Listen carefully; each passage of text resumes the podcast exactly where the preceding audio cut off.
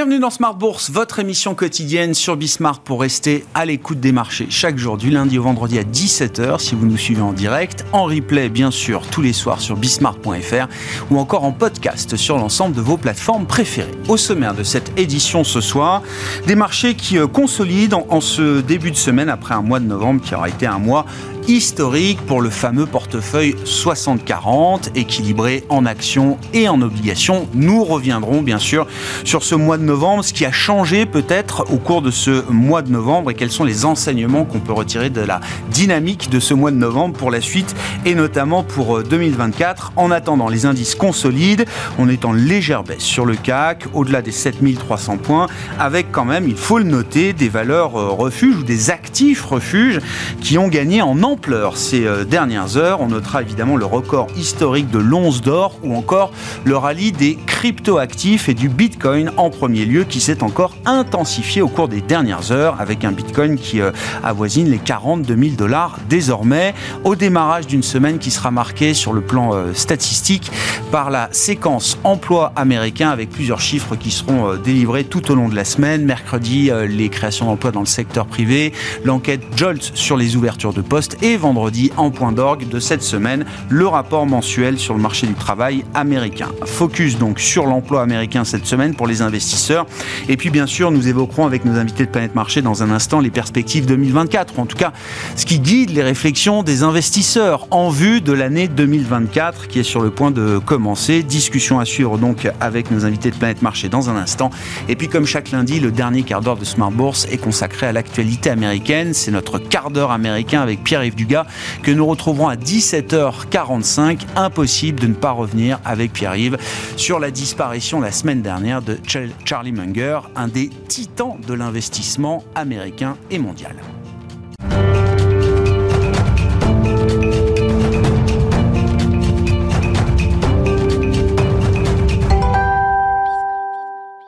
Mais d'abord, les infos clés du jour sur les marchés avec une dynamique de consolidation. Les infos clés avec Comme du Bois. La bourse de Paris consolide légèrement. Ce lundi, les marchés continuent de digérer le rallye de novembre, entretenu par les espoirs de voir les banques centrales assouplir leur politique monétaire dès l'an prochain. Dans ce contexte, le cours de l'or continue de progresser et a marqué un record historique ces dernières heures à plus de 2150 dollars l'once. De leur côté, les cours du pétrole reculent aujourd'hui si les pays de l'OPEP Plus ont annoncé une réduction de leur production la semaine dernière. Les États-Unis de leur côté, continuent de battre des records de production. Le cours du Brent évolue autour de 78 dollars le baril, quand celui du WTI américain ressort autour de 73 dollars le baril. Dans le sillage des cours du pétrole, Total Energy recule aujourd'hui, son titre perd autour de 2% au cours de la séance. Du côté des valeurs, Unibail Rodemco Westfield continue de progresser après avoir repris plus de 20% au cours du mois de novembre, ce qui en fait la meilleure performance mensuelle du CAC 40 en novembre. Son titre évolue autour de 2% au cours de la séance. La course à l'anti-obésité continue d'alimenter le secteur de la santé. Le groupe Roche a annoncé aujourd'hui un accord pour le rachat de Carmot Therapeutics pour un montant de 2,7 milliards de dollars. Son titre évolue en hausse et gagne autour de 2,5% au cours de la séance. Demain, côté statistique, les investisseurs prendront connaissance de l'indice PMI Service définitif pour le mois de novembre dans la zone euro, ainsi que des résultats de l'enquête d'octobre de la BCE sur les anticipations d'inflation à 1 et 3 ans. Enfin, ils prendront connaissance de l'ISM Service de novembre aux États-Unis et les résultats de l'enquête JOLTS sur les offres d'emploi aux États-Unis pour le mois d'octobre. Tendance, mon ami, chaque soir en ouverture de Smart Bourse, les infos du jour sur les marchés avec Comme du Bois sur Bismart.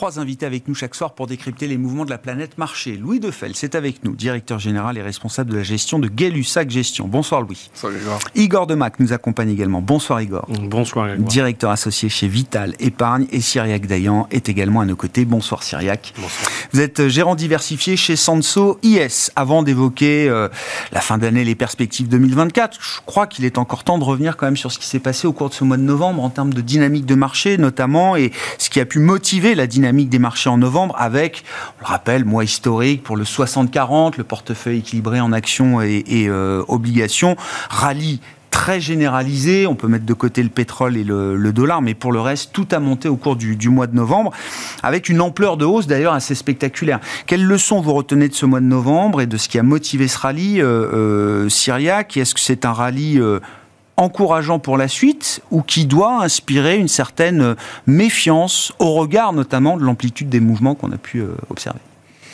alors à court terme, peut-être un peu de prudence, j'ai envie de dire, mais à moyen terme, c'est plutôt positif ce qui s'est passé. C'est-à-dire que le marché a acté finalement que la dynamique sur l'inflation était euh, clairement en train de se retourner et le discours des banquiers centraux, même s'ils ont gardé une certaine mesure, a quand même été beaucoup plus euh, amical avec les investisseurs, ce qui a permis euh, bah, de gagner des deux côtés, j'ai envie de dire du côté action et obligataire. Alors, si on veut être tout à fait honnête, 2022 a été extrêmement négatif pour ce type d'approche diversifiée et 2023 un peu plus alterné, des, mois bons, des mois plutôt mauvais. Là, c'est vrai que le mois de novembre est historique et en particulier sur l'obligataire, encore plus que sur les actions. Hein. Sur l'obligataire, on a des performances qui sont les, plus, les plus élevées depuis 2008, voire euh, les années 90, euh, si on remonte un peu plus loin sur certains types de sous-catégories obligataires. C'est vraiment un beau mouvement qui est tiré donc par l'inflation, des, données d'inflation et un changement de discours. Et un autre élément qui me semble aussi important, c'est le résultat des entreprises. Encore une fois, et en particulier aux États-Unis, des surprises très positives. On attendait entre 1 et 2% de croissance, on sort à plus 7, donc c'est quand même extraordinairement élevé et surtout une dynamique qui se retourne et les prochains trimestres, en tout cas selon les, les analystes, devraient rester bien positifs. Donc tout ça a permis au marché, j'ai envie de dire, de rebondir violemment.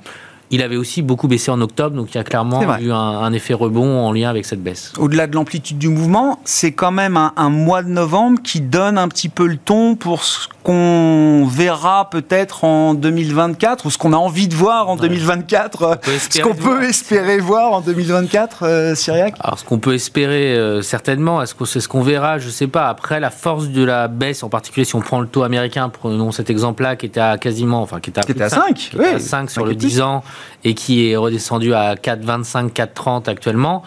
Euh, on va pas perdre 70 BP tous les mois, euh, clairement. Euh, donc ça, c'est l'ampleur sera certainement moins élevée, mais par contre la dynamique, de mon point de vue, elle est favorable. C'est-à-dire qu'on arrive à un moment où finalement acheter des obligations, acheter du crédit, c'est avoir un coupon qui est quand même très sympathique et un niveau de risque, c'est-à-dire un risque, les, en tout cas sur la partie Govis, donc gouvernementale, que les taux montent fortement. Euh, assez faible au vu de la dynamique d'inflation. Donc hmm. le, fameux risk-reward, ce couple rendement-risque, il est quand même aujourd'hui plus favorable sur la classe d'actifs obligataires. Euh, c'est vrai en particulier sur le souverain, mais même sur le crédit. Aujourd'hui, on est encore sur du portage entre 8, aux alentours de 8% sur le high. Ça crée forcément un intérêt dans un portefeuille diversifié. Hmm. Qu'est-ce que vous retenez de ce mois de novembre, euh, Igor, avec la question de la suite? Est-ce que dans les, ce qu'on a observé au mois de novembre, est-ce qu'il y a l'idée de, de germe euh, utile pour 2024 euh, Oui, bah, c'est peut-être la confirmation de la fin de la volatilité obligataire, de la grande volatilité obligataire, puis de la volatilité autour des décisions de politique monétaire. Donc, de toute façon, dans un environnement d'investisseurs, ce sont les taux qui dirigent absolument tout. Donc, parce que c'est le coût de l'argent et aussi parce que euh, c'est la masse euh, la plus importante. Et donc on sait aujourd'hui que la hausse des taux euh, est derrière nous. La désinflation s'est enclenchée, le pétrole a beaucoup baissé aussi. Donc tout ça, ce sont des éléments qui sont très favorables à la classe d'actifs obligataires. Les niveaux de volatilité sur les actions sont très bas. Hein, sur le VIX par exemple, alors qu'on a un nouveau conflit, enfin c'est pas un nouveau conflit, mais une résurgence d'un conflit de manière assez violente hein, et brutale. Donc, c'est effectivement des éléments qui ont participé au rebond de marché action, mais on n'a pas eu euh, le grand soir des résultats, les, les, grandes révisions bénéficiaires en fin d'année. Donc, ça dresse plutôt effectivement le, je dirais, les fondations d'une année 2024 qui poursuit cette normalisation et bon, évidemment, à chaque fois euh, qu'on a un peu de visibilité, un événement ou un risque survient, mais du point de vue macro et microéconomique, je pense qu'aujourd'hui, on a une vision assez claire de ce qui se passe. Une économie qui ralentit, qui tangente les zéros un peu partout euh, sur l'année 2024, sauf dans les émergents, mais des taux qui vont plus monter euh, et des bénéfices des entreprises qui se maintiennent. Donc, à part le facteur géopolitique ou électoral qui pourrait, dans 2024, pour l'instant, c'est un, scénario euh, sur lequel euh, tout le monde est assez à l'aise. Ouais, quand vous dites les taux arrêtent de monter, alors il y a les taux directeurs des banques centrales, c'est une les chose. Les taux ont baissé, les taux directeurs, ils n'ont pas encore baissé, mais c'est le sujet, je dirais, de courant de l'année 2024. Mais, mais c'est pas encore. On peut mettre de côté le, le, les, les, les risques de voir l'inflation rebondir à un certain point en tout cas à horizon visible de quelques mois, quelques trimestres. C'est pas l'histoire de 2024, parce que en fonction des horizons, beaucoup expliquent encore qu'on aura un régime d'inflation sans doute différent devant nous et que 2% euh, c'est peut-être une limite basse, qu'on reviendra pas à 1 et moins comme on l'a vécu euh, dans le cycle. Russie, ah bah. euh, coupe non mais d'accord, mais toute chose égale par ailleurs, toute chose égale par ailleurs, je, pense plutôt à l'aise avec l'idée macro du ralentissement et du non rebond de l'inflation. Avec aussi dans l'inflation mondiale une désynchronisation entre une grande zone la Chine qui est en déflation, donc qui va quand même exporter euh, un peu de déflation partout, et nous qui sommes dans des régimes de moindre consommation, si on consomme pas et qu'on ne croit pas, entre guillemets, en ah euh, je vois pas comment les prix vont augmenter fortement. Mm, mm. Euh, plutôt dans cette phase d'accalmie, mais avec des prix qui restent élevés. Hein prix des produits, des services. Qu'est-ce qui caractérise ce, rallye de novembre selon vous, euh, Louis Moi, je note quand même quelque chose d'assez large. On a beaucoup parlé d'un rallye euh, broad-based, euh, élargi à plusieurs classes d'actifs et même au sein de chaque classe d'actifs, pas seulement une poignée de segments de marché. On a vu quelque chose de plus large. C'est vrai que pour la première fois, ça n'a pas été que les méga caps qui ont participé au rallye et les small caps en ont aussi bénéficié, mais ils n'ont pas forcément surperformé. Hein. Quand on regarde le, S&P Call Weight, il a été en ligne avec la performance du S&P. Donc on n'est pas encore à ce rattrapage. Je pense que ce sera pour 2024, ça y est toujours un peu le window dressing de, fin d'année. Mais moi, ce qui est assez intéressant, c'est, ce qu'on disait tout à l'heure, moi, le mois de novembre, c'était caractérisé par... Euh, euh, le fameux, la fin, l'enterrement, le, le rest in peace du higher for longer, qui a fait très mal au marché en septembre-octobre. Et c'est vrai qu'à peine deux mois plus tard, quand on voit les chiffres de la, désinflation qui sont là, bah, clairement, euh, total basculement euh, des banquiers centraux. C'est ce qu'on attendait, nous, depuis très très très longtemps. Il y a eu beaucoup de faux départs. Et là, ça y est, clairement, euh, on, y est.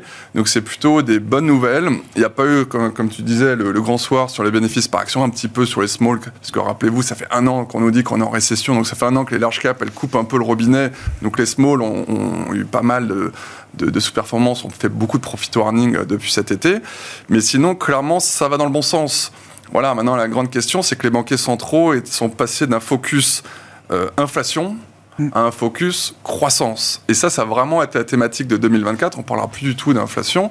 On va dire quid de la croissance? Est-ce que c'est no landing, soft landing, etc. Et la bonne nouvelle, c'est pour ça que nous, chez Gay-Lussac Gestion, on reste très confiant pour euh, l'année prochaine. C'est parce que là, on va arriver dans le meilleur de deux mondes. Vous vous rappelez peut-être du, du put Bernanke? Et ben là, de nouveau, on va voir la même chose. C'est que si l'économie ralentit trop, bah, vous allez avoir des banquiers centraux qui vont devenir peut-être un peu plus dovish. Donc là, c'est intéressant, c'est que la semaine dernière, le président Paul a commencé à dire attention, peut-être qu'on pourrait encore refaire une dernière fois les taux. Le marché n'anticipe pas du tout. On attend quasiment plus de 100 points de base de baisse de taux aux US sur euh, le premier semestre et à peu près deux tiers euh, en, Europe. donc voilà. Donc clairement, euh, le, marché prend le pas sur les banquiers centraux pour le moment. Combien de temps cette étape peut perdurer? Vous, jusqu'où on peut avoir confiance dans l'idée que la Fed va très vite retrouver le mandat dual, euh, la croissance fait partie de mon mandat, et au moindre rafraîchissement de la croissance, vous inquiétez pas, je serai là pour euh, alors euh, soutenir l'économie à travers des, baisses de taux. Quand on est passé par voilà cette, cette bosse d'inflation excessive qui a été très mal anticipée, très mal lue par les banquiers centraux, traumatisée par Burns des années 70, l'idée qu'on relâcherait trop vite le combat contre l'inflation et que derrière, on peut prendre le risque de voir un redémarrage de l'inflation. On en a parlé pendant des mois et des trimestres hein, de cette affaire-là. Donc, est-ce que c'est maintenant que la Fed va se montrer euh, ultra réactive à un chiffre de PIB euh, qui euh, sortirait un peu sous les attentes quoi? Elle va évidemment attendre quelques, quelques, quelques mois de confirmation, mais pour moi, c'est vraiment une affaire ancienne, clairement elle va se focaliser sur la croissance. Clairement, quand on voit les différents chiffres, euh, voilà, comme tu dis, si, demain le pétrole rebondit fortement de 30%, s'il y a quelque chose pas vu, il pourra y avoir des changements. Mais tous les indicateurs vont dans le bon sens. Également, les loyers, qui sont une grande composante de, l'inflation aux États-Unis, qui est très late, qui met beaucoup de temps à arriver, continue de descendre. Donc voilà, pour nous, c'est plutôt derrière nous. Et ce qui était C'est une question de quand est-ce qu'ils vont baisser les taux plutôt que est-ce qu'ils vont baisser les taux. Après, vous savez que le consensus a toujours tort. On attendait la fin de l'année 24. Maintenant, ça s'est revenu euh, pour le premier trimestre. Peut-être que si l'économie tient mieux, ça sera peut-être un peu décalé. Mais ce qui est, ce qui est très intéressant, moi, c'est en fait, ce qui est très compliqué pour, pour les gens qui investissent en bourse, c'est que là, les, indices sont totalement biaisés par les Magnifiques 7 aux États-Unis et pareil par les gros gros poids euh, en Europe, parce que tout le reste en dessous a, des mauvaises performances. Et là, pour la première fois depuis très longtemps, euh, que ce soit les small, les mid, même les larges, mais tout le pan de l'économie ah a participé à la hausse. C'est vrai. Donc ça, c'est assez important. Ça continue un peu au mois de décembre. Et vous savez, pour qu'on revienne en vrai bull market, il faut qu'il y ait une grande partie de la cote qui participe à cette hausse et pas que quelques valeurs. Et là, pour la première fois, c'est en train de se matérialiser, ce qui nous rend assez optimistes pour la fin et le début d'année prochaine.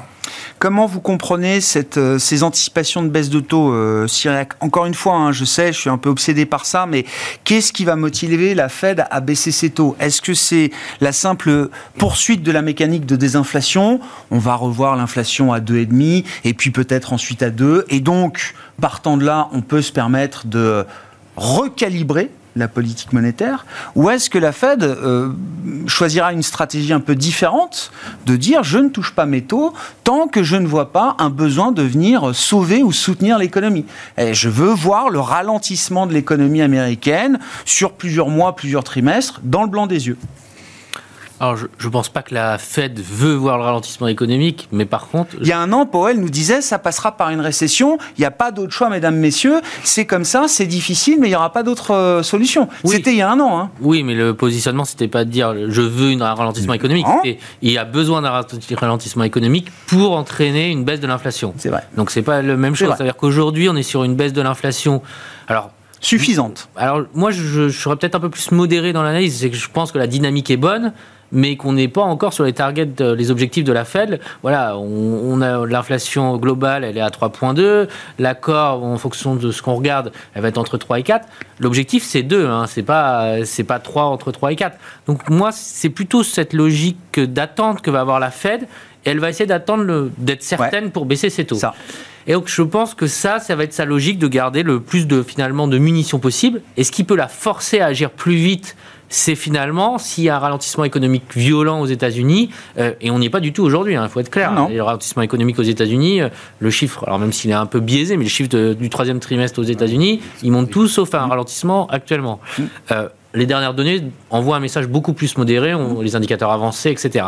Mais le fait est que la Fed, aujourd'hui, elle n'a pas du tout, j'ai envie de dire, le, le, fusil sur la tempe pour être obligée de baisser ses taux. Alors le marché, il anticipe beaucoup, et je ne sais pas s'il a raison ou pas, mais ce qui est certain... Bah, beaucoup, je ne sais pas, 125 points de base. Est-ce que c'est beaucoup euh, si on est en soft landing? Est-ce que c'est beaucoup si on est vraiment en récession demain aux États-Unis? Bah, Pour moi, le scénario aujourd'hui de 125 BP, il va sur du soft landing. C'est-à-dire que globalement, si demain les États-Unis sont en récession, on n'est pas du tout la même logique, mais pour une raison très simple. C'est que si on est en récession, ça c'est un peu une, une conviction forte, c'est que je vois pas une économie, en particulier une économie américaine, avoir une inflation à 3 ou 4, voire 5, avec une, une, un, niveau d'activité, un PIB à 0, voire moins 2. Hmm. Ça, ça peut exister dans les pays émergents, ça peut exister dans certains, hmm. certains endroits, mais pas dans, en tout cas de mon ah, pas aux États-Unis. Donc ceci, voilà, si, ceci étant dit, c'est une hypothèse, hein, mais si on croit à cette hypothèse, bah, globalement, baisser de 125 BP, pour moi, c'est uniquement si l'inflation se normalise, mais à un rythme, on va dire, progressif, et que la Fed se dit, bah, je peux donner un peu plus de laisse à l'économie, et donc globalement, bah, j'accompagne ça tranquillement. Et c'est ce que joue Powell, parce que globalement, si, et la Fed le dira jamais, mais s'il croyait vraiment qu'on va dans sur une récession forte, il serait déjà beaucoup plus agressif dans leur discours de baisse de taux, et c'est pas leur scénario aujourd'hui. Je comprends. Mais déjà, le, scénario de stagflation, pour vous, c'est pas un scénario qui peut exister aux États-Unis dans l'état actuel des choses. Alors, ça dépend à quel niveau. Mais oui, oui, mais j'entends. Mais croissance zéro et trop d'inflation, quoi. Non, ça, c'est. Moi, pour le cas des États-Unis ou de la zone euro ou du Japon, ces trois grandes zones, c'est quelque chose auquel je ne crois pas sur long période. On peut avoir quelques mois comme ça, mais par sur longue période, c'est pas un état pérenne pour euh, des économies comme les nôtres. Euh, bon, sur les histoires de baisse de taux, je sais pas Igor, si vous voulez distinguer euh, des, des, baisses de de recalibration ou d'accommodation. Je pense qu'il faut euh, remettre de la magnitude ou de l'ampleur dans les mots qu'on utilise. Une récession à moins 0,2, moins 0,5, euh, dans l'échelle de temps d'un PIB. Ah non, non, non. Moi, récession, c'est non, non, contraction de l'activité économique généralisée et élargie. C'est pas les deux trimestres. Non, non, non. non. Ah, mais ils le font tout le temps, ça, les US. Non, non, non. Donc, euh, récession au sens NBER. Non, non. Être à plus 0,5 ou à moins 0,5, ça change. Ça pas tellement la trajectoire globale du monde et des États-Unis, puisque c'est le, le, pays directeur. Après, euh, sur le plus long terme, là, je réponds sur la stagflation, euh, c'est quand même pas évident quand on voit ce qui se passe en Chine et quand on voit ce qui se passait au Japon, qui a quand même vécu une forme de, de, pas de stagflation, mais de croissance très faible avec. Euh, pas de déflation, hein, c'est comme ça. Ah bah oui, mais ah bah c'est pire, oui, oui. Mais, c'est un peu les mêmes scénarios, c'est-à-dire mm. qu'en fait le, le, régime des prix se, se déconnecte et puis on n'arrive plus à créer de la croissance. Donc euh, c'est quand même aussi un scénario qui est difficile. Je pense que euh, on n'est pas capable aujourd'hui d'assumer euh, sur le moyen long terme un régime des prix parce qu'il y a des dynamiques démographiques qui sont très défavorables hein, dans le monde occidental, mais mhm. aussi dans le monde émergent. Et puis il y a des dynamiques aussi de prix sur les matières premières. Donc moi, sur le moyen long terme, je ne suis pas capable de dire si les prix vont vraiment beaucoup monter, se, se, stabiliser. La capacité de croissance des États-Unis, là, je suis d'accord, elle est là il n'y a pour l'instant aucun indicateur qui nous dit qu'ils peuvent plus innover, plus financer, plus se servir du dollar euh, et de la dette comme moteur euh, de financement. Bon, après, l'Europe, c'est une autre question, mais on voit bien que notre potentiel de croissance est, moins fort. Hein. Et il en faut quand même un petit peu pour soutenir euh, les équilibres sociaux. Donc, en tout cas, c'est vrai qu'on n'a pas... le pire pour les marchés, et je dirais pour les, les populations, c'est des accidents de croissance majeurs c'est-à-dire, c'est des chocs qui sont les chocs pétroliers, c'est 2008, c'est ça, c'est des chocs où le PIB mondial euh, perd 5-6% et le financement mondial s'arrête. Bon, on est obligé de passer par des phases de, je dirais, d'assouplissement, de, de, lending, soft landing. Mais si on tangente zéro après tout ce qu'on a vu depuis deux ans, je pense que c'est un très très bon résultat. Enfin, personnellement, je ne l'aurais ah, pas imaginé. C'est inespéré. Voilà, c'est inespéré. inespéré. Euh, parenthèse small cap, je veux bien qu'on y revienne quand même, euh, Louis. Plus en détail peut-être. Euh, vous disiez c'est un mois de novembre qui a vu alors les small cap non pas forcément surperformer, mais au moins faire jeu égal dans le rebond avec des indices euh, larges, ce qu'on voyait pas dans les rebonds précédents. Hein. Non, non, ce qui n'était jamais, jamais arrivé, c'est que c'est plutôt assez positif parce que clairement, à tort certainement, tout le monde disait les small caps, elles sont plus endettées, donc celles qui souffrent le plus de la hausse des taux. Ce qui est vrai, c'est vrai parce qu'il y a un peu tout et n'importe quoi euh, dans, les small caps, et surtout, même les valeurs de qualité qui avaient beaucoup de cash au bilan net cash, euh, en mois de septembre, octobre, ont été entraînées avec l'eau du bain. Et là, clairement, on voit que c'est celles-ci qui remontent euh, les, les, premières. Voilà. Est-ce que ça va être le début, on l'espère, parce que clairement, on s'est tous trompés, tous les small capers, on, a tous dit, même avant l'été, que c'était le point bas, et on a vu ce qui s'est passé en mois de septembre, octobre, donc on, se cale un peu. Mais de temps en temps, faut remettre un peu des vérités. C'est que oui, les small caps ont beaucoup baissé de par la liquidité, etc. Mais surtout qu'elles ont eu des bénéfices par action qui ont nettement chuté. Il y a beaucoup de valeurs qui, dès le deuxième trimestre, ont commencé à avoir un net ralentissement de leur chiffre d'affaires et des résultats au moment où elles avaient des plans de croissance, elles avaient commencé à investir, des hausses de salaire, etc. Et à ce moment-là, paf, euh, ralentissement finalement alors que les coûts montaient. Donc là, euh, énorme profit warning, des baisses de marge partout. Ça s'est accéléré au T3 et je pense qu'au T4, ça va pas être génial. Vous prenez beaucoup, beaucoup de secteurs dans la consommation, dans la logistique. Par exemple, des logistiques qu'on aime beaucoup euh, chez nous, introduction en bourse depuis 2012, avait fait que des croissances organiques positives trimestre après trimestre. Là, ça fait trois trimestres consécutifs qui sont en baisse. Euh, Steph qui distribue euh, chez Carrefour, tout ça, un peu les produits congelés, pareil. Que ce soit chez les ESN, Capgemini l'a très très bien dit. C'était T3, T4, T1 encore en ralentissement et ça devrait repartir ce qui était intéressant, c'est qu'on a vu quelques sociétés donc, de services informatiques euh, la semaine dernière, il y, a, 10 jours, qui nous ont dit, depuis le mois de, mai, on avait arrêté de recruter et que le rendement naturel, il y avait plutôt eu des départs. Là, depuis ah. novembre, on est reparti en recrutement net. Donc avec les effets de base négatifs qui arrivent encore jusqu'au T1, on s'attend à un T4, T1 pas génial, mais ça repart après. Donc voilà, donc en gros, nous les small caps, on était peut-être un peu plus early cyclical, on va dire, euh, que les large caps. Donc clairement, le mal a été fait. T3 n'a pas été bon, T4 a pas été, va pas être très bon, mais au moins voilà, les sociétés ont du cash au bilan, elles se réajustent, et au moins, normalement, comme le, ça a déjà été fait mal, il y a un effet embarqué de croissance des bénéfices par action beaucoup plus important que les large cap. Parce qu'il ne faut pas oublier aussi que si finalement il y avait un vrai ralentissement économique l'année prochaine, bah, les large caps sont tout aussi immunes que les small caps au ralentissement économique. Et ça, souvent, les gens ont tendance à l'oublier en disant que les large caps passent à travers les crises. Ah oui, d'accord. oui, elles sont pas moins immunes que les small caps. Euh, oui, je comprends. Oui, d'accord. Oui. Donc, au moins, nous, le mal est fait. Si ça doit arriver sur les large caps, évidemment, ça serait compliqué de voir les small caps monter aussi. Mais comme le mal est déjà fait, ça devrait pas trop mal se passer. Ça pose, euh, Cyril, la question à la fois de Bon, il y a le fondamental. Est-ce que les bénéfices qu'on attend du momentum bénéficiaire, euh, est-ce que ça peut soutenir les marchés actions euh, l'an prochain? On est sur des records. Enfin, le DAX est au plus haut, euh, S&P, Dow Jones, tout ça sont revenus, en tout cas sur les sommets, les sommets annuels, à quelques pourcents des sommets historiques. Et puis la question de la diversification. Est-ce que la diversification, notamment dans l'univers action, va être à un moment récompensée Ou est-ce que la meilleure stratégie euh, consiste encore à être concentrée sur euh, cette euh, ultra méga large cap américaine Alors, des entreprises qui changent le monde, hein, il n'y a pas de doute là-dessus, mais qui ne sont que sept.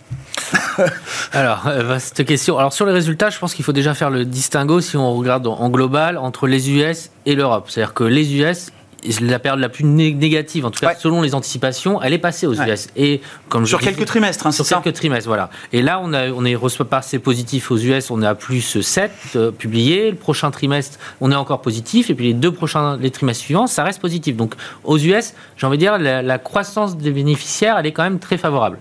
Donc c'est un vrai soutien.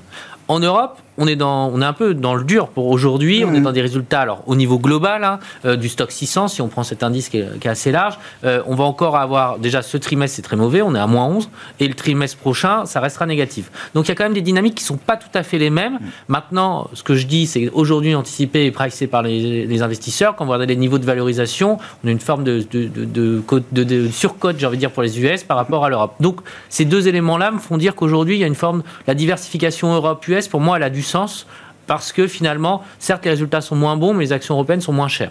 Donc ça, c'est le premier élément. Le deuxième élément que je trouve intéressant au niveau de diversification géographique, c'est les émergents. Il y a eu beaucoup de déceptions, si on parle des small caps qu'on déçu, mais un autre endroit où il y a des déceptions massives, c'est la Chine, euh, où ça fait, alors pour le coup, ça fait trois ans que ça sous-performe, et de manière très nette, hein, les actions chinoises, c'est encore à moins 5 depuis le début de l'année. Euh, donc il y a eu énormément de déceptions. Et si on regarde un indice émergent en termes de valorisation, on est à peu près sur une décote de 30% par rapport aux pays développés. D'accord. Et nous, on a le sentiment qu'aujourd'hui, euh, il y a peut-être quelque chose à faire. En tout cas, c'est une zone à regarder parce que tout le monde est négatif sur la zone, plus personne n'en veut. Et il y, a, il, y a, il y, a, un intérêt en termes de valorisation d'écart. Quand on a à moins de 30% de valorisation entre les pays développés et les pays émergents, en général, c'est un élastique qui arrive au bout et qui, se qui repart dans l'autre ah ouais, je comprends. Donc voilà, de côté un peu négatif, diversification. Nous, structurellement, on croit à la diversification. Mais je trouve qu'aujourd'hui, en tout cas, c'est pas du tout le moment de plus jouer la diversification. Après, pour répondre à votre question sur les indices émergents, et enfin, hum. euh, quand on regarde un indice émergent, on, est exposé euh, fortement à, et avant tout à la Chine, ou est-ce que là aussi, on peut quand même être diversifié dans le monde émergent, ou est-ce que c'est avant tout l'éléphant dans la pièce, euh, la ah. Chine? Alors, si vous prenez un MSCI émergent, la Chine c'est entre 30 et 40 donc vous avez une très grosse exposition sur la Chine, et après il faut rajouter la Corée du Sud et Taïwan, et vous arrivez quasiment à 70 de l'indice. Donc il y a un énorme biais Asie et en particulier Chine. Donc j'ai envie de dire, si on veut être un peu plus dans le détail, euh, il faut aussi travailler bah, sur, en ce moment, l'Amérique du Sud, ça marche bien, le Brésil, regarder ce qui se passe en Europe de l'Est avec la Pologne. Il y a des choses, donc pas uniquement la Chine, mais j'exclurai pas dans le raisonnement, je dis pas non plus qu'il faut un axe émergent hors Chine. Aujourd'hui, ça existe. Je comprends. Hein, parce que bah, les... Oui, bien sûr. Mais on les a construits euh, pour des investisseurs qui euh, ne veulent plus être investis en Chine. Mais je trouve que d'avoir un indice émergent où il y a un biais Chine, enfin un biais Chine, 30-40%, ça a du sens. Et donc nous, on considère qu'un MSCI émergent ça a un intérêt à être regardé aujourd'hui dans, un, dans une vision contrariante. et sur les, small caps, pour répondre à votre question, est-ce que les, qu'il faut rester sur les 7 magnifiques ou un peu se diversifier sur du Russell 2000 ou des indices small cap euh, Europe? J'aurais tendance à penser que c'est le moment de commencer à en mettre si on n'en a pas. Voilà, voilà. Si on n'en a pas aujourd'hui, il y a du sens à. C'est un risque de ne pas en avoir, déjà. Ça commence à être un ça commence à être un risque de ne pas en avoir. Vu l'écart qu'on a connu, ça commence à être un risque. Maintenant, euh, pour ceux qui en ont déjà, euh, c'est peut-être pas nécessaire d'en rajouter dès à présent parce que, comme on disait, le momentum, on aimerait, pour être transparent, d'avoir un peu plus de momentum relatif et d'avoir ce moment-là où les small caps surperforment. Et ça commence à venir un petit peu. Hein. Mmh. On a eu quelques, quelques infos là depuis le mois de, novembre, en particulier aux États-Unis, et on aimerait qu'il y ait une confirmation de ce mouvement-là. Néanmoins, aujourd'hui, d'être complètement en dehors, enfin en clair, d'investir uniquement sur les sept technologiques, les sept magnifiques, c'est pour nous un vrai risque en fait de construction de portefeuille sur la diversification euh, action, puis je voudrais qu'on parle de l'or aussi mmh. avec vous, euh, Igor. Oui, alors c'est difficile pour des épargnants euh, purement français européens d'aller chercher des, émergents parce que on parle de la Chine, mais la Chine, l'histoire, elle est plus du tout comme elle était il y a 5-10 ans où vous vous souvenez, on avait des gens qui nous disaient oui, c'est de la croissance pérenne, stellaire, éternelle. Les GAFAM, les BATX, c'était équivalent. Voilà, et, puis on a eu le risque politique, et puis on a maintenant la machine à destruction démographique qui s'est mise en route. Hein, c'est un pays qui perd euh, un million d'habitants par, par, par, par année. Hein, donc, euh, euh, bon, c'est une histoire qui est totalement différente. Il y a une dynamique de déflation. Il y a une croissance qui est passée de 10 à 4. Enfin, bon, donc, oui, il y a une décote, mais j'allais dire, elle est un peu justifiée quand même, cette décote. Et la Chine, malheureusement, ne, ou heureusement, mais ce n'est pas le même régime d'investissement que, nous. Donc on ne peut plus dire non mais la Chine c'est le moteur économique du monde et puis il faut y aller. Donc c'est plus difficile. oui, c'est plus un one-way trade comme ça pouvait l'être. Bon, ça l'a jamais été. Moi, non, jamais. Non, non. J'en ai. Et le MSCI, non, mais il y a des moments euh, d'opportunité. Les actions chinoises ont toujours fait moins bien sur longue période que les actions américaines. Mm.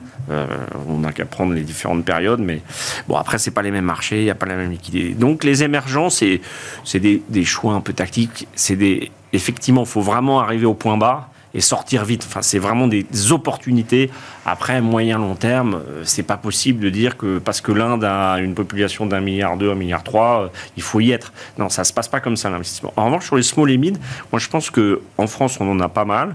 Alors évidemment, en fait, en masse de résultats, ça, mais Louis le dira, ça représente pas grand-chose. Donc en fait, quand il y a des révisions en, de, baisse des, résultats des small et mid cap, en fait, ça se voit pas beaucoup dans la masse globale. Mais il y a quelque chose, je pense, à faire. Bien sûr, il y aura des démarrages et puis euh, des, choses qui vont pas marcher. Mais dès que l'environnement macroéconomique va se restabiliser, bon, bah, c'est quand même euh, des actifs un peu liquides. C'est facile euh, de faire monter les cours. Donc un tout petit peu de flux peut faire vite monter la sauce. Même dans une phase de ralentissement telle qu'on l'a devant nous, d'accord, il faut, que ça se stabilise. C'est mieux, c'est mieux quand même. C'est mieux. Je comprends. Euh, elles souffrent toujours beaucoup plus parce que d'abord elles ont moins accès au financement que les larges. Donc le coût de financement, la distribution de crédit et qu'elles subissent. Bah, quand les marges des larges sont protégées, c'est parce que en fait les, grandes entreprises ont quand même lui. Coupe, coupe. coupé les, chez les fournisseurs. Donc c'est un, un, jeu normal. Et je, suis plus à l'aise à dire à des clients français, bah, regardez les small et mid cap ou micro cap européennes, mmh. plutôt que leur dire euh, les actions indiennes ou chinoises. Je pense que c'est plus proche de leur. Euh, D'accord. Et en plus, je pense qu'on a un avantage de valo qui est sensiblement le même quand on fait le paradigme, normes, gouvernance, etc. non, mais tout ça reste un peu la même idée. L'idée qu'on peut regarder autre chose que les 7 magnifiques pour euh, attendre des performances boursières et, et l'or prochain. Terminer, Alors non, mais l'or, euh, pas, pas, pas, pour terminer déjà.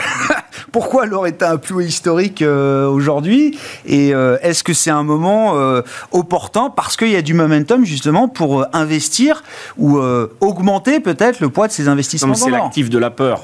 Euh, alors chez les jeunes générations, il y a le crypto-actif, le Bitcoin. Bon, chez les vieux investisseurs, il y a l'or.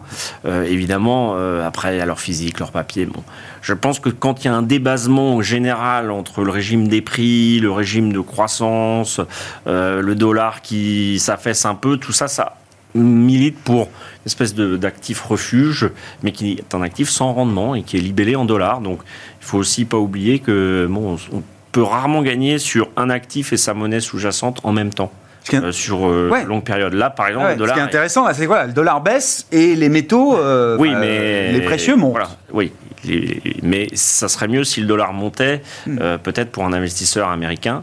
nous, en tant qu'investisseurs européens, bah, je pense que l'or, ça reste dans un portefeuille entre 5 et 10 quelque chose qui est possible. On ne mettra jamais plus parce que ça stabilise un peu. Ça fait partie euh, bah, du, refuge quand le régime de prix, il n'est pas très lisible, même si on est qu'il y a des inflations. Euh, on en a parlé, il y a de la déflation en Chine. Donc, c'est toujours intéressant. Bon, ça a bien remonté. Est-ce qu'il faut y aller maintenant à 2000 Je ne sais pas. Mais je pense que c'est utile. Quel signal s'envoie euh, l'or, selon vous? Enfin, l'or, le bitcoin, l'or numérique ou l'or est-ce que ça envoie un signal un peu macro euh, pour un allocataire? Honnêtement, euh, difficile d'analyser. Moi, j'ai beaucoup de mal à comprendre la réaction de l'or actuellement. Parce que c'est maintenant, ça s'est joué en quelques semaines, là, hein, c'est ça. Hein. Donc, mais c'est un actif qui est, euh, qui est particulier, comme on disait, qui n'a pas de rendement, qui est, mm. qui est, lié à beaucoup de confiance, mais en même temps, on a un VIX à 12 et on a l'or qui fait des plus hauts. Mm. quelle est la logique? Alors après, on parle des taux réels, il y, a tout, il y a beaucoup de littérature, mais en tout cas, de mon expérience, il n'y a pas beaucoup de choses très concluantes sur longue période, sur la, la vision de l'évolution des cours de l'or. Donc, euh, j'en tirerai pas beaucoup plus de conclusions. Alors, sur le Bitcoin, je trouve que là, il y a une dynamique qui est un peu, un peu différente. C'est un peu la nouvelle euh, protection. Euh, mais voilà, le, rebond a été très violent. On était à 16 000 il y a quelques semaines. Aujourd'hui, on est à plus de 40 000 ça va très vite. Euh, ce qui est intéressant juste sur le Bitcoin, c'est qu'on avait quand même un niveau de volatilité qui était très faible, qui avait complètement, on avait changé de dimension pour le coup, et là on retrouve un peu plus de volatilité, mais dans le bon sens, à la hausse. Donc la, classe d'actifs est vraiment. Un réveil quoi. Il y a vraiment un réveil de la classe d'actifs de ce point de vue-là. Et c'est assez intéressant. Maintenant, conclure des choses pour l'allocation en général, personnellement, euh, j'ai beaucoup de mal. Hmm. Sur l'or? Non, je sais pas. Euh. Ouais, après, ça que nous, il n'y a, pas vraiment de, de, valeur orifère dans les small caps. Et c'est vrai que c'est c'est très lié au taux réel. Et c'est vrai qu'en ce moment, il n'y a plus vraiment de logique, puisque les taux réels ont eu plutôt tendance à monter. Et d'après ce que j'ai toujours appris, c'est quand les taux réels baissent plutôt que leur montent, si je dis pas de bêtises. Oui, oui. Mais euh... voilà, la détente des taux, des rendements nominaux fait peut-être que les taux réels ont un peu à la marge quand même. Euh. Non, ouais, c'est vrai que. Non, mais c'est vrai qu'après, je suis dans une allocation à avoir toujours un oui, c'est ce qu'on dit. C'est comme le franc suisse. qu'on hein, dit, ouais. Ça rassure. Ouais, un moment, bah, le yen aussi, il a joué ce rôle à un moment. Bon, c'est des actifs qui restent minoritaires dans des allocations. Hein. Euh, moi, je suis quand même plus à l'aise à avoir un lingot d'or qu'un bitcoin chez moi, mais après, euh, je suis peut-être de la vieille génération. oui, oui, non, mais bon, il n'y a pas que les lingots, hein, c'est ce que vous disiez, il y a plusieurs manières d'investir dans l'or, euh, on n'est pas obligé d'aller, euh, bah, même si c'est peut-être une des meilleures manières de faire, je ne sais pas hein, là-dessus. Hein. Bah, les métaux précieux, euh, il y a aussi beaucoup de métaux qui suivent des dynamiques industrielles, le palladium est lié aux acteurs automobiles, donc bon, je pense que c'est difficile de prendre chaque matière première, enfin, il est difficile d'avoir une vue sur chaque matière première, c'est vraiment des métiers spécialistes. Euh, bon, moi je trouve que l'or, jusqu'à présent, a plutôt joué un, rôle assez, assez stabilisateur dans les portefeuilles en étant très minoritaire, beaucoup plus que le Bitcoin. Hmm. Lui euh, fait quand même euh, un yo-yo. C'est vrai que sur longue période, on regarde l'or, l'or c'est pas quelque chose de très facile à lire en termes de, de, de, de cours parce qu'il n'y a pas de rendement et la dynamique de l'offre et la demande physique euh, est un petit peu mis de côté par rapport euh, à leur papier. Hmm. Et euh, bon, une action, ça se valorise avec son cash flow et une obligation avec son coupon et sa maturité. Euh, sur la dynamique des bénéfices des, des, des, entreprises sur les marchés actions, euh, Louis, alors euh, vous disiez il y a eu des baisses de bénéfices par action dans le monde small, mais on arrive au bout. Je pense qu'on arrive en bas. Ouais. c'est un momentum bénéficiaire qui va forcément être un soutien pour pour les indices. on sait que parfois les marchés, la performance peut aussi se déconnecter à un moment des des, des performances bénéficiaires réelles. C'est vrai que là, on, on s'était pas vraiment attendu qu'il y ait autant de, de, baisse, autant de warning, mais à la limite, ça y est, maintenant le mal est fait, en tout cas pour la classe d'actifs euh, small cap. Et c'est vrai qu'on est assez confiant pour 2024 à la fois au niveau euh, micro, parce que ça y est, très rapidement, les sociétés sont réajustées. Et il ne faut pas sous-estimer le potentiel peut-être de réaccélération de la croissance euh, en 2024, donc peut-être pas dès le T1, mais je pense à partir peut-être du deuxième trimestre. Pourquoi? Parce que pour le moment, le consommateur final qui, qui, a, qui a tenu depuis un an grâce au chèque budgétaire. C'est vrai que maintenant, 2024, ça va être moins de relance budgétaire, mais plus euh, de croissance réelle de pouvoir d'achat. Pourquoi? Parce que pour la première fois, les croissances de salaire augmentent plus vite que la baisse de, l'inflation, que la désinflation. Donc pour la première fois, vous avez hmm. euh, donc un salaire réel qui augmente, mais pour le moment, ça se voit pas encore tout de suite parce c'est pas perçu. C'est pas, perçu, comme tel. Donc voilà, donc le français pour l'instant, il, il, ouvre les journaux, il voit qu'il y a de l'inflation, donc qu'est-ce qu'il fait Il met dans le livret A et ils le placent et ils consomment pas encore. Il n'y a qu'aux États-Unis où le taux d'épargne est sous les 4%.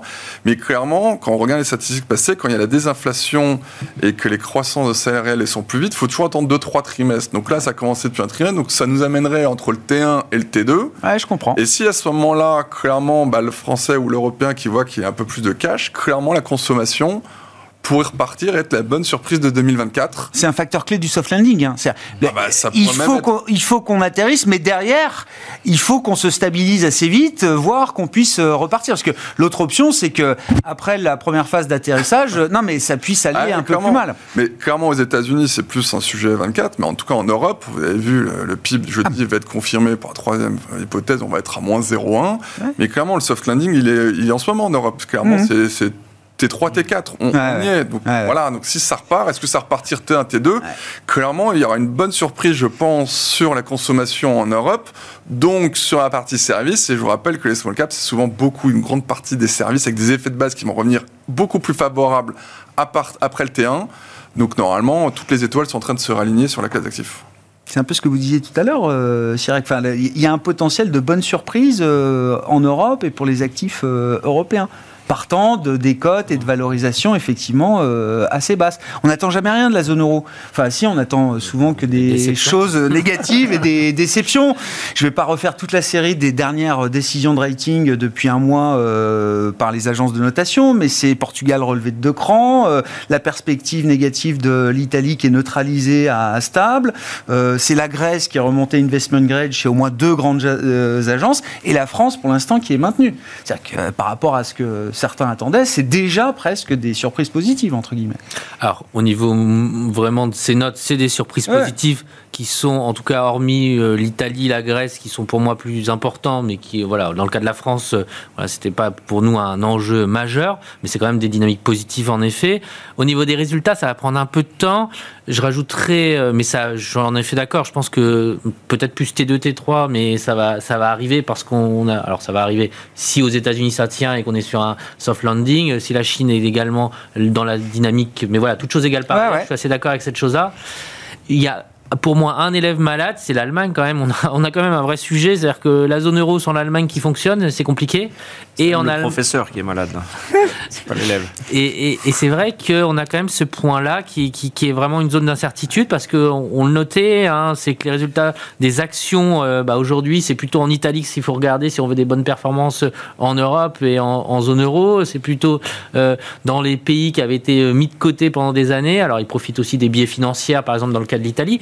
Donc tout ça est assez en train un peu de s'inverser, mais néanmoins, pour que la zone euro reparte, on va dire, dans une dynamique plus positive, il faut que les pays du Nord, alors ça peut paraître étonnant, mais il faut que les pays du Nord euh, finalement repartent également dans une dynamique positive. Et c'est un peu la zone d'incertitude que je vois aujourd'hui avec des Allemands qui restent quand même, quand vous écoutez le président de la Banque centrale allemande, euh, on est loin aujourd'hui d'avoir une position extrêmement euh, sympathique sur les baisses de taux dont on parlait euh, en début de- Et, d'émission. et puis je précise dans le cadre euh, budgétaire, parce que c'est le- le- l'explosion du modèle allemand, c'est aussi la fragilisation du modèle budgétaire tel qu'il est conçu sur le plan constitutionnel euh, en Allemagne, intervient au moment où on a un Eurogroupe et un Conseil européen la semaine prochaine qui doivent normalement définir le périmètre du nouveau cadre budgétaire, euh, des nouvelles règles budgétaires euh, pour l'ensemble des pays euh, européens. Beaucoup d'analystes estiment que ce qui se passe en Allemagne va rendre la discussion encore un peu plus difficile.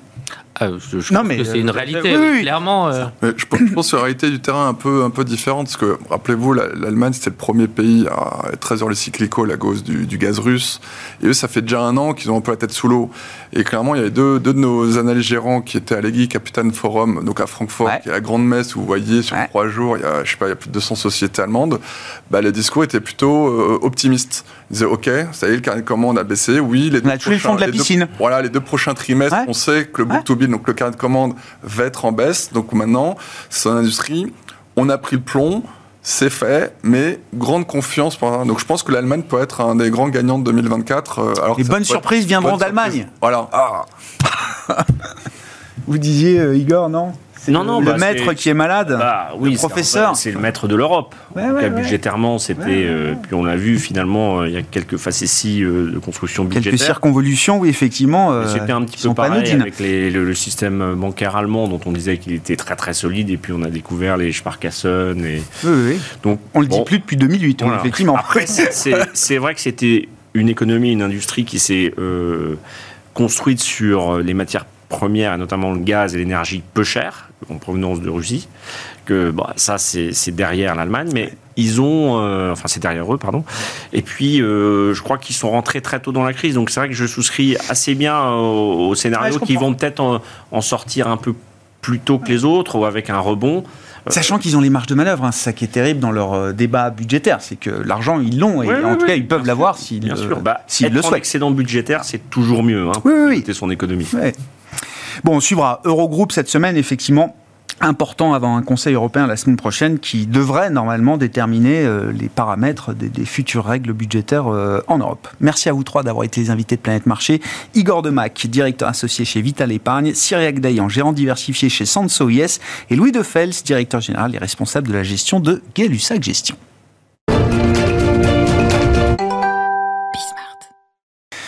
Chaque lundi, le dernier quart d'heure de Smart Bourse est consacré à l'actualité américaine. C'est notre quart d'heure américain avec en visioconférence notre correspondant américain, Pierre-Yves Dugas. Bonsoir Pierre-Yves.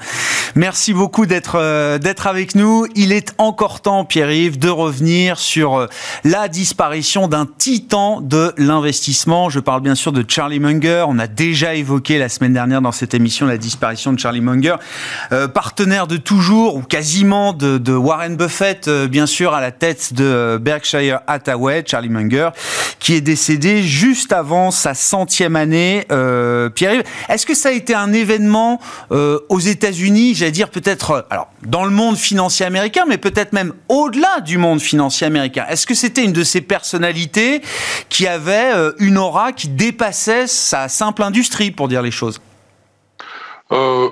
Non, je ne crois pas. Il aurait mérité de l'être, mais euh, on en a beaucoup parlé dans le Wall Street Journal, et figurez-vous que même le New York Times en a parlé.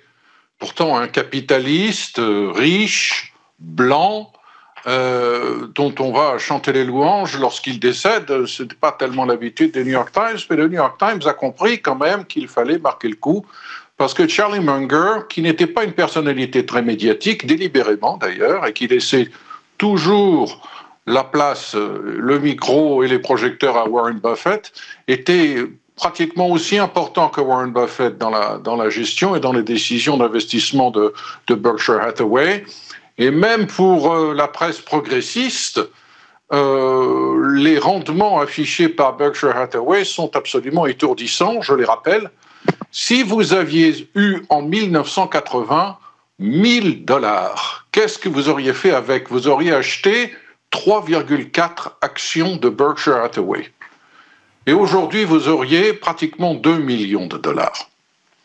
Donc, euh, ça mérite qu'on parle des idées qui ont conduit à ce succès d'investissement sur euh, plus de 50 ans, 58 ans exactement, euh, 19% de rendement moyen annuel. Euh, C'est deux fois plus que le marché. Euh, Charlie Munger et Warren Buffett étaient euh, des génies et euh, Warren Buffett, qui est le cadet de, de, Charlie Munger de 7 ans, maintenant est bien triste d'avoir perdu cette personne avec laquelle il conversait quotidiennement depuis les années 70. Euh, Charlie Munger habitait en Californie, du côté de Los Angeles. Warren Buffett circule beaucoup, mais enfin, il est souvent à, Omaha, dans le, dans le, Nebraska.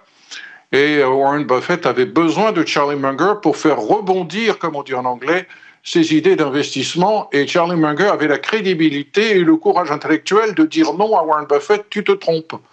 Et tu verras qu'à la fin du compte, comme tu es un garçon intelligent, tu finiras par te rendre compte que c'est moi qui ai raison quelle était la, recette euh, Qu'est-ce que Charlie Munger, justement, a apporté à, Warren Buffett, euh, Pierre-Yves?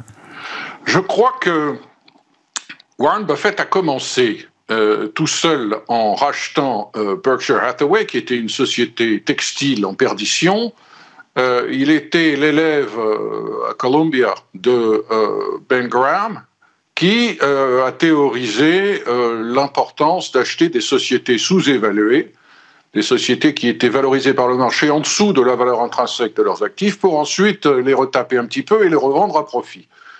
Et là-dessus, Charlie Munger arrive et il lui dit Warren, tu te trompes. Euh, le meilleur moyen de gagner de l'argent, ça n'est pas de faire ça. Et c'est ce que j'appelle le théorème de Charlie Munger, qui est à mon avis génial parce qu'il n'est pas intuitif. Et, qui consiste à dire, j'ai essayé de le traduire en français, euh, il vaut mieux acheter une entreprise extraordinaire à un prix moyen plutôt qu'une entreprise moyenne à un prix extraordinaire. Autrement dit, n'allons pas trop loin dans la recherche de l'entreprise sous-évaluée parce qu'on va acheter des tocards et on va le regretter. Tandis que si on trouve le joyau et que le, joyau est valorisé correctement, on va pouvoir le garder en portefeuille 30, 40 ans. On n'aura pas besoin de s'inquiéter de voir si sa valorisation remonte euh, pour le revendre. On ne va pas courir après la plus-value. L'argent la vraie plus-value durable, elle est dans la capacité à garder en portefeuille pendant des décennies des sociétés valables. Ce qui veut dire, en fait, qu'on n'achète pas simplement des actifs, mais on achète la qualité du management sur longue période. Euh, une autre, euh, un autre commentaire délibérément amusant, parce que Charlie Munger avait énormément d'humour. Il a dit, vous savez, j'aime bien les entreprises qui ont des business simples, qui ont des modèles économiques simples, parce que comme ça, elles peuvent être gérées par des crétins. Et croyez-moi, tôt ou tard, ça finit toujours par arriver. Et si une société est gérée pendant quelques années par des crétins et qu'elle s'en remet, c'est bien la preuve que le business dans lequel elle, intervient était un bon business. Alors il y a ce numéro de, j'ai envie de dire, de, de, ce duo de capitalistes comiques qu'avaient fini par monter euh, Warren Buffett et Charlie Munger lors de leur euh, réunion annuelle, de, lors de leur assemblée générale à Omaha, dans le Nebraska, début mai, où je, suis, je me suis déjà rendu. Et euh, c'était très amusant de voir ça, de voir comment Warren Buffett, assez cabotin finalement, gardait le micro pratiquement tout le temps, faisait de longues réponses à des questions qui dépassaient très largement l'univers de la finance, et puis Ensuite, se tournait vers Charlie Munger, qui généralement disait oui, non, j'ai rien à ajouter. Ou alors, s'il ajoutait quelque chose, c'était en quelques phrases quelque chose de très très drôle et de très percutant. Et euh, ce duo fonctionnait très bien, à la fois en tant que, que euh, euh, spectacle donné aux investisseurs, mais aussi dans la pratique, dans les choix d'investissement pratiqués par Berkshire Hathaway depuis les années 70. Je doute pas des compétences de ceux qui succéderont à Warren Buffett et Charlie Munger pour présider aux destinées de Berkshire Hathaway, mais c'est sûr qu'on perdra quelque chose de savoureux quand même au passage, j'imagine, euh, Pierre-Yves. Ah, je veux dire, il faut avoir le, le, le, track record, il faut avoir la crédibilité et la preuve manifeste de la bonne euh, performance de ces décisions pour ensuite dire des choses aussi fracassantes et provocantes que le, que le font euh, Warren Buffett aujourd'hui et que le faisait euh, hier encore euh, Charlie Munger. Il y a des choses qui me viennent à l'esprit. Par exemple, il y a toute cette théorie sur ce qu'on appelle le SOYA, S-O-Y-A, qui veut dire sit on your ass, c'est-à-dire rester assis sur votre derrière. Ça participe de la même logique de ce dont je parlais à, à l'instant, de la patience. La plupart du temps, dit-il, disait-il, euh, le marché boursier vous donne une valeur à peu près correcte pour, euh, pour, pour l'entreprise. Et puis de temps en temps, il se passe quelque chose d'effrayant, une crise qui fait peur à tout le monde. Et à ce moment-là, il faut arrêter de, rester assis sur son derrière et de regarder la bourse. Il faut être capable très vite d'investir massivement et de faire le bon pari sur l'entreprise que l'on surveille depuis longtemps, dont on connaît la qualité et qui brusquement est soldée. Euh, il parlait aussi, parce que c'était un philanthrope, il parlait aussi du monde universitaire. Il a donné beaucoup de son argent aux universités, en général en accompagnant ses dons euh, d'instructions très précises et de plans très particuliers sur la nature des bâtiments qui devaient être construits sur les campus universitaires. Il a donné à Harvard, il a donné à Stanford, il a donné à l'Université de Michigan. Et quand on lui posait sa question sur euh, l'état d'esprit culturel, pour ne pas dire politique, de, euh, de l'université. Il disait, écoutez, moi, s'il n'en tenait qu'à moi, c'est très simple, je virerai à peu près un tiers euh, des enseignants dans les matières non scientifiques, ils ne servent à rien, ils continuent de distiller des théories complètement débiles, y compris en matière de finance. C'était un grand ennemi d'un certain nombre de théories, par exemple la théorie moderne du portefeuille, du bêta, etc. Il dit, moi je n'y comprends rien, je passe mon temps à faire de l'investissement et je n'ai jamais eu besoin de, de ces modèles. À propos de track record et de personnalité euh, du monde des affaires, il faut qu'on dise un mot d'Elon Musk aussi, euh, Pierre-Yves. Alors je sais pas à quoi vous faites référence, parce que oui effectivement il s'est exprimé, c'était la semaine dernière à l'occasion du Deal Book Summit euh, organisé par le New York Times. C'est euh, euh, Aaron Sorkin qui organise cet événement chaque année avec de grands, de grandes personnalités du monde de l'investissement et des affaires. Et Elon Musk était invité parce que ami de Andrew, Andrew Sorkin. Oui, Elon Musk, euh, classé X, hein, c'est le cas de le dire. Euh, Elon Musk, qui n'en loute pas une pour faire de la provocation et pour dire tout haut des choses qui, en l'occurrence, sont quand même très crues, qu'on ne pourrait pas dire à l'antenne euh, en direct aux États-Unis, ce qu'on ne peut dire que sur Netflix, à propos de quelques 200 entreprises qui ont décidé de boycotter sa plateforme, son réseau social X, de ne plus faire de publicité sur cette plateforme, parce que Elon Musk, une fois de plus, a fait un tweet de trop, un tweet qui, d'ailleurs, entre nous, est assez incompréhensible, euh, mais qui, euh, quand on se penche vraiment dessus, euh, valide des théories racistes et antisémites. Et ça a été très mal pris, et de grandes marques comme Apple, Disney, Comcast, Oracle, par exemple, IBM aussi, ont décidé de ne plus faire de publicité sur, sur X, anciennement connu sous le nom de Twitter. Et nous avons sur scène euh, Elon Musk, interrogé par euh, notre collègue Andrew Sorkin, qui dit, écoutez, si vous voulez me faire chanter, si vous voulez pratiquer le chantage et me boycotter avec de l'argent, vous pouvez aller vous faire, et là, il emploie le mot qui commence par F et qui, qu'on ne peut pas prononcer à la télévision, euh, peut-être sur Bismarck, mais vous m'avez compris. Un petit coucou à euh, Bob, qui est Bob Iger, c'est ça, de, Disney, hein, c'est ça au passage. Et, et il rajoute une couche devant la stupeur du public. Oui, oui, vous pouvez aller vous faire F. Et c'est pour toi, Bob dit-il. C'est pour toi, Bob. Bob, si tu nous regardes. Disney, qui s'était exprimé quelques minutes avant et qui avait dit, écoutez, toujours dans des termes très diplomatiques, Bob Iger, grand diplomate, euh, pour l'instant, nous avons constaté que nos messages euh, ne sont pas compatibles avec euh, le ton général de ce que l'on trouve sur X. Alors là, maintenant, la question qu'on se pose, c'est comment euh, la personne que euh, Elon Musk a recrutée pour diriger Twitter, qui est quelqu'un de, qui a un grand track record en matière de, publicité, puisqu'elle a dirigé pour euh, Comcast, NBC, NBCU toute la publicité et, qu'elle est très connue dans le monde des annonceurs publicitaires. Je ne veux pas écorcher son nom. Il s'agit de Linda Yaccarino.